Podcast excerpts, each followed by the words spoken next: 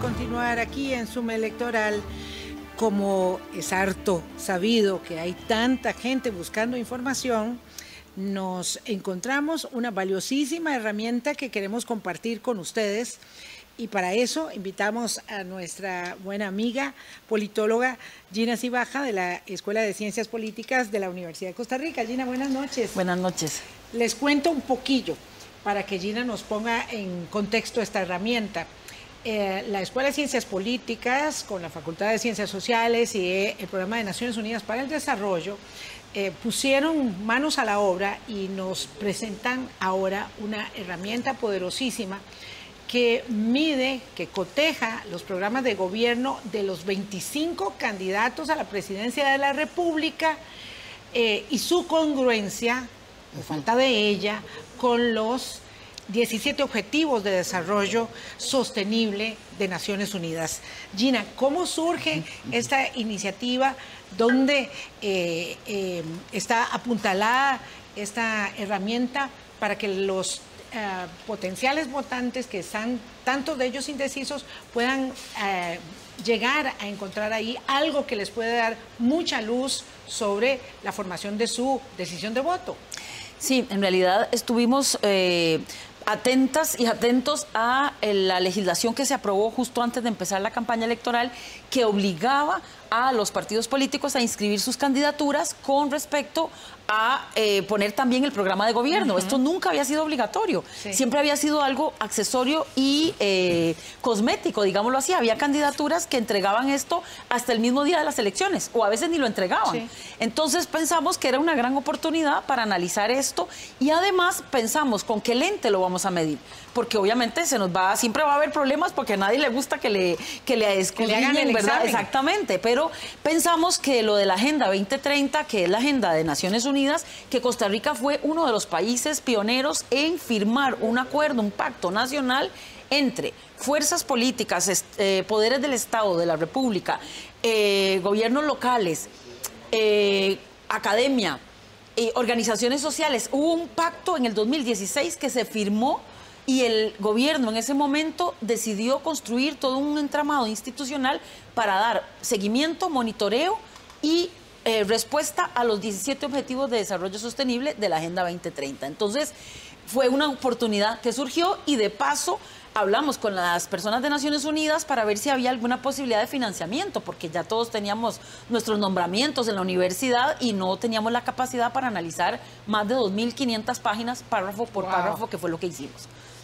Y por dicha se pudo, porque además tengo la impresión que esto es un poderoso eh, modelo piloto que puede servir en las elecciones en muchos países, en, los, en, las democracias de muchas partes del mundo, para poder cotejar realmente entre lo que los candidatos y los partidos están ofreciendo y lo que realmente eso ayuda a los objetivos tan poderosos del desarrollo sostenible. Estamos hablando de agua, de saneamiento, de medio ambiente, de derechos de toda naturaleza, para apuntalar efectivamente el desarrollo.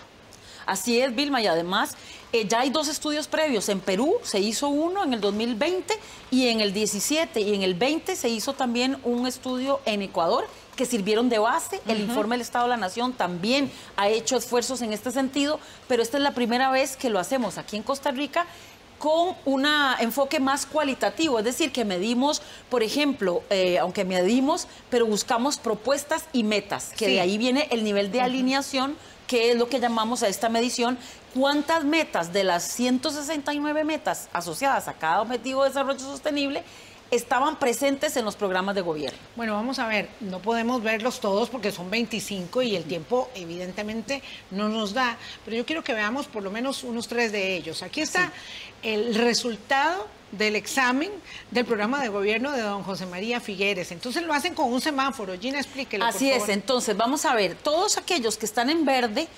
Eh, vamos a encontrar que los objetivos 1, 2, 4, 5, 6, 7, que están a un lado nombrados, 8, 9, 13, 16 y 17, son objetivos que están eh, alineados de forma alta, digámoslo así, porque ahí vemos el Con el programa de gobierno. Exacto, no son objetivos que están alineados en este programa. Eso quiere decir que de todos esos objetivos de desarrollo sostenible hay metas mencionadas de, en un porcentaje de 67 al 100%. Cada uno de los objetivos tiene en promedio 10 metas a cumplir. Entonces ahí se aparecen esas, eh, nivel de alineación alto con esas metas. Por ejemplo, el 1, que es el fin de la pobreza, está alineado con más del 67% de las metas mencionadas en ese programa de mm, gobierno.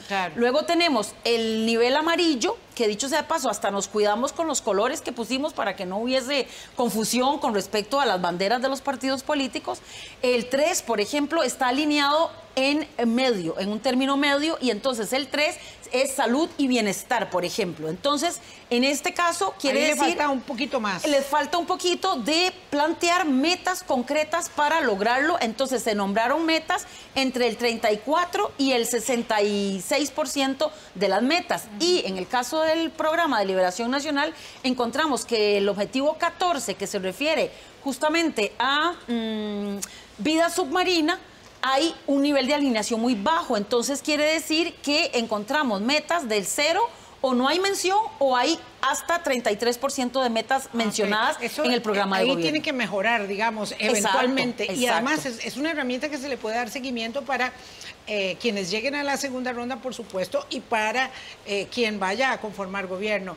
Veamos el de doña Linet, solamente para que tengan una idea, porque luego lo tienen que ir a buscar ustedes. Eh, todo está colgado, todo está colgado en, la plataforma de la Universidad de Costa Rica. Todo está ahí con todos los La manera más sencilla para acceder a las 25 evaluaciones, Gina, ¿cuál es? La forma más sencilla es entrar al, perfil de, o sea, o a la Escuela de Ciencias Políticas o entra a los perfiles en redes sociales de la Universidad de Costa Rica o a la plataforma de la universidad eh, directamente y ahí está colgado. Que se lo van a encontrar en todas partes. Sí, sí, exactamente. entonces vea el de Doña Linet, aplica exactamente igual y el semáforo es exactamente igual, pero entonces en el caso de Doña Linet vemos que tiene menos eh, objetivos de desarrollo sostenible alineados de manera alta.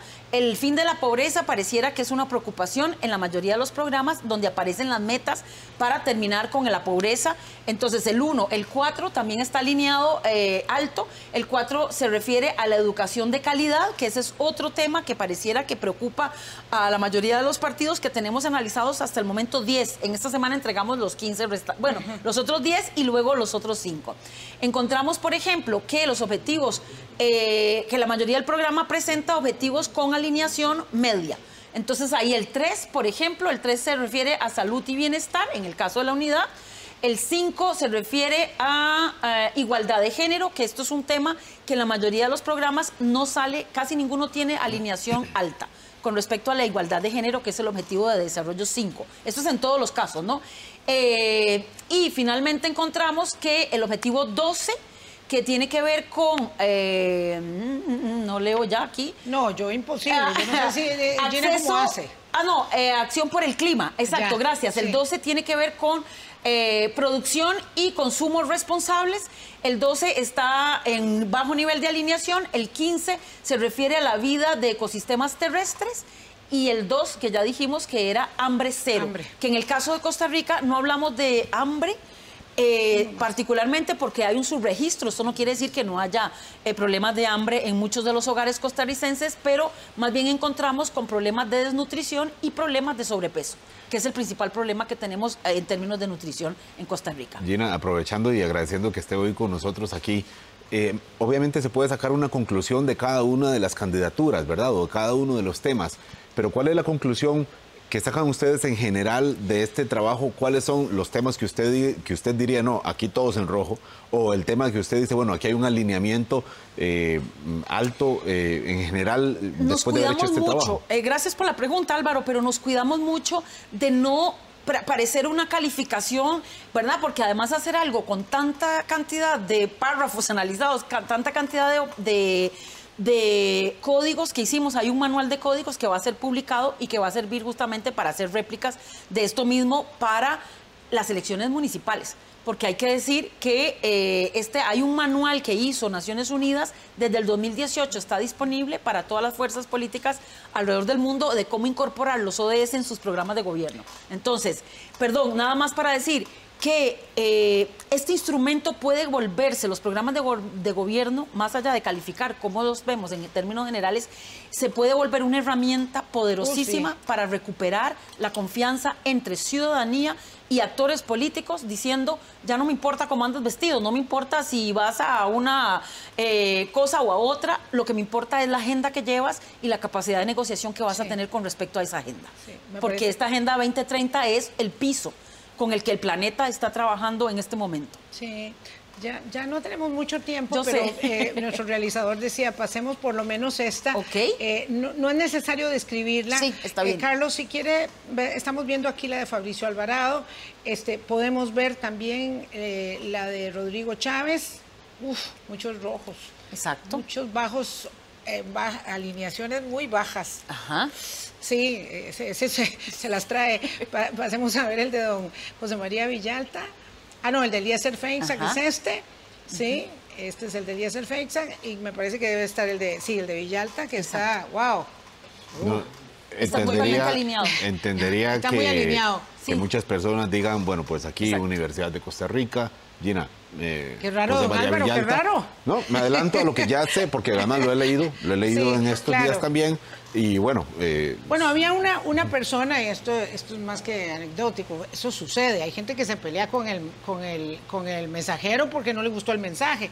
Hay una persona que le salieron todos rojos y estaba furibundo.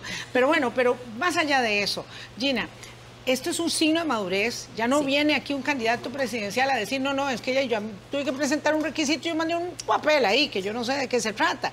Este, para que los partidos hagan la tarea, los candidatos se procuren también eh, ver cómo hacen el oficio y eh, el voto informado realmente vaya de por ese lado. Muchísimas gracias, Gina. Un placer, un placer. Siempre estamos a la orden y toda esta información está colgada junto con fichas analíticas de cada uno de los programas. Sí, claro, no es solamente el resultado final de esta, de esta prueba de fuego a la que somete eh, el equipo mm, académico eh, de la Universidad de Costa Rica eh, los planes de gobierno, sino toda la información de referencia de las fichas. Pues con eso nosotros nos vamos a corte nuevamente y regresamos.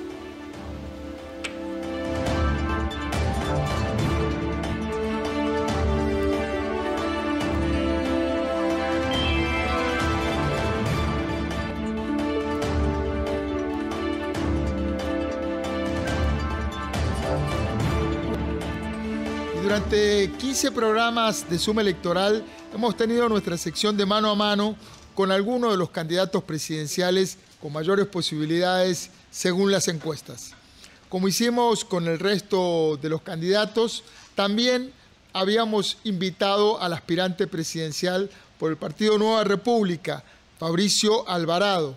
Y aunque inicialmente nos indicó su disposición a darnos la entrevista, sin embargo, fueron pasando las semanas y nunca pudimos concretar una fecha con su equipo de comunicación. Finalmente, hace unos días nos indicaron que don Fabricio tenía otras prioridades en su agenda y que no vendría a suma electoral. La candidatura de Fabricio Alvarado es una de las que tiene mayor relevancia en las encuestas, con un 10.6% de las preferencias según el CIEP, y por ello merece que la analicemos. Vilma, iniciamos con el análisis. Bueno, eh, no es nuevo, no es habitual. Eh, tengo que señalar que en Hablando Claro nos sucedió lo mismo eh, y pues evidentemente existe la prerrogativa de los candidatos a asistir o no a los espacios eh, de entrevistas. Lo que pasa es que en este momento no hay otra prioridad más importante que acudir a los espacios de entrevistas. Eh, alguna circunstancia debe permear la decisión de Fabricio Alvarado de no eh, compartir con el equipo de Zoom electoral y reitero, con el de hablando claro tampoco, y esta no es la primera vez que sucede, pero es una pena que no podamos mostrar un mano a mano con un candidato tan relevante como Fabricio Alvarado en este espacio y por ello se los quedamos debiendo. Sería importantísimo porque la cantidad de preguntas, eh, pues son, quizás contarían por cientos, porque lo que escuchamos que propone en las entrevistas a donde sí ha asistido, o en los debates que también ha asistido, son en general propuestas mm, muy ambiciosas o fantasiosas, según cómo se califique. Por ejemplo, la de generar decenas de miles de empleos o miles de empleos con, un megaproyecto vial que en realidad no está ni siquiera en planos. Por ejemplo, la de poner a hablar eh, inglés a todo el funcionariado público del país, según lo que eh, promovía ayer. Eh, o la de bajar 200 colones de, golpe del precio de la gasolina, que se ha criticado bastante y, y circuló hoy. Son muchísimas las preguntas que hay que entrarle a los cómo, a los por qué por no decir ya del eh, preguntarle sobre su partido y sobre, sobre la obra de su partido, porque por más que se presente como una carta nueva, dice no, no hemos gobernado, bueno, lo cierto es que tiene una fracción a cargo y la figura, por ejemplo, de don Jonathan Prendas es, ha sido relevante dentro de la, de la dinámica legislativa y es una de las manos derechas de Fabricio Alvarado, también el financiamiento de su campaña, eh, son muchísimos los temas que como le hemos preguntado a otros candidatos, pues también pensábamos plantearles, eh, plantear a don Fabricio Alvarado. Gustavo. Gustavo, ¿cómo, ¿cómo ves en particular la estrategia, esta estrategia de la selectividad? ¿Cómo, cómo analizás desde el punto de vista ya del efecto en el electorado? Hay, dos elementos que hay que considerar en, esta, en esta, digamos, ausencia. Eh, el primero de ellos es que eh, hay una demanda eh, clarísima en la ciudadanía y especialmente en la población eh, que se manifiesta como indecisa, ya lo vimos en los gráficos, prácticamente entre un 45 un 55% de la población está a la espera precisamente de recibir información por parte de las diferentes candidaturas. Entonces aquí hay, hay una falta, digamos, una falta grave de que efectivamente en el momento en el que el 75% de la población que no está decidida se va a decidir, no participar, por ejemplo, de exposición, eh, le trae consigo precisamente que esta otra parte de la población eh, se quede sin, algún, sin alguna respuesta, sin algún incentivo, sin alguna de las, de las propuestas programáticas que el candidato, creíble o no creíble, eh, le resulte por lo menos, digamos, en alguna manera llamativa.